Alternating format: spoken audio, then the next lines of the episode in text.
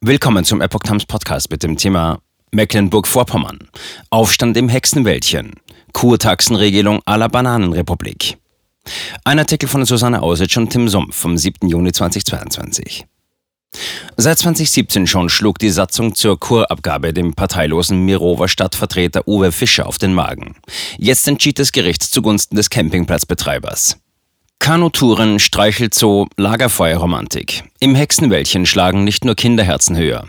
Der Naturcampingplatz in Miro, Mecklenburg-Vorpommern, hält für kleine und große Feriengäste einige Überraschungen bereit. In letzter Zeit gehörten dazu auch Verwarn- und Ordnungsgelder. Was es damit auf sich hat, erklärt der Campingplatzbetreiber Uwe Fischer auf Nachfrage von Epoch Times. Am 1. März 2022 hat das Oberverwaltungsgericht Greifswald bis auf Kleinigkeiten seiner Klage umfassend Recht gegeben. Gegenstand war die Kurabgabesatzung der Stadt Miro, gegen die Fischer im Jahr 2020 im Rahmen eines Normenkontrollantrags vor Gericht zog.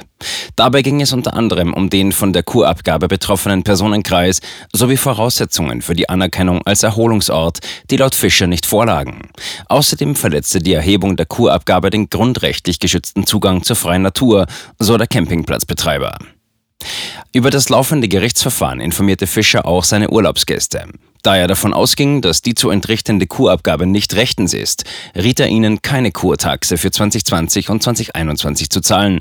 Dem folgten viele Gäste, indem sie Widerspruch mit einem von Fischer vorbereiteten Formularschreiben einlegten. Das zuständige Amt Mecklenburgische Seenplatte sah in der Zahlungsverweigerung jedoch eine Ordnungswidrigkeit und verhängte Bußgelder. Das Ende vom Lied. Fünf Berufsrichter haben mehreren Klägern, unter anderem mir, Recht gegeben, die Kurabgabensatzungen aus 2020 und 2021 waren fehlerhaft, schildert Fischer Ende Mai 2022. Die Konsequenzen seien vielfältig. Bußgelder und Kurtaxe auf falscher Grundlage. Viele Gäste der Stadt Miro haben aufgrund der fehlerhaften Satzung in den Jahren 2020 und 2021 Kurabgabe gezahlt. Unternehmen und Quartiergeber wurden gezwungen, die Kurabgabe zu kassieren. Und das, obwohl der Bürgermeister wusste, dass die Satzung fehlerhaft sein könnte, erzählt Fischer, der gleichzeitig Stadtvertreter ist. Auch die Bußgelder hätten nicht verhängt werden dürfen. Hinzu kamen laut Fischer Repressalien unter zum Teil fadenscheinigen Vorwänden wie Haftungsbescheide, Zwangsgelder und bedrohliche Besuche durch Polizei und Ordnungsamt.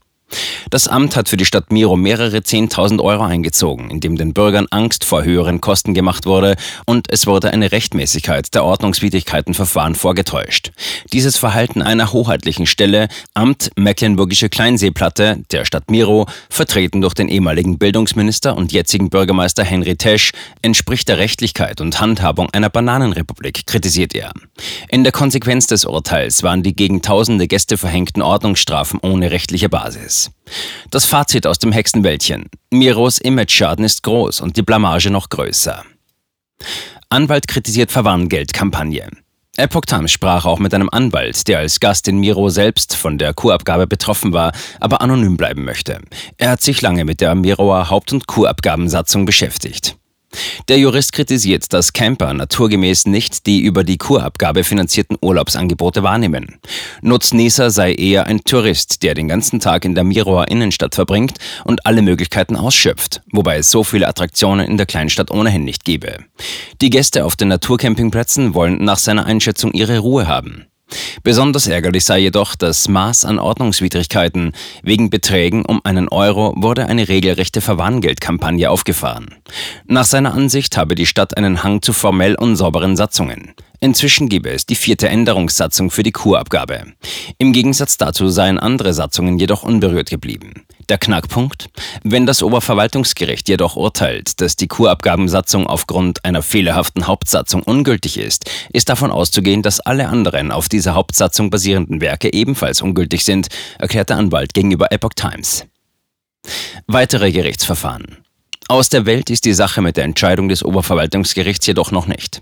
Auch der Umstand, dass Fischer bei einer Abstimmung zum Thema Kurtaxe vom Bürgermeister als befangen aus der Stadtvertretung ausgeschlossen wurde, beschäftigt das Gericht in einem weiteren Verfahren.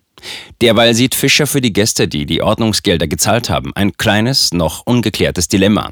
Normalerweise gibt es nämlich kein Geld zurück. In einem Musterprozess wird nun versucht, 30 Euro Verwarngeld zurückzuklagen. Allerdings rechnet Fischer mit einer langen Prozessdauer von bis zu drei bis fünf Jahren.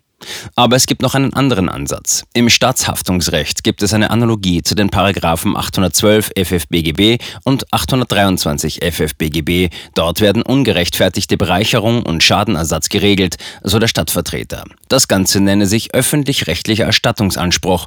Ob hierzu ein weiteres Verfahren eingeleitet wird, für welches dann das Amtsgericht zuständig ist, lässt Fischer derzeit prüfen.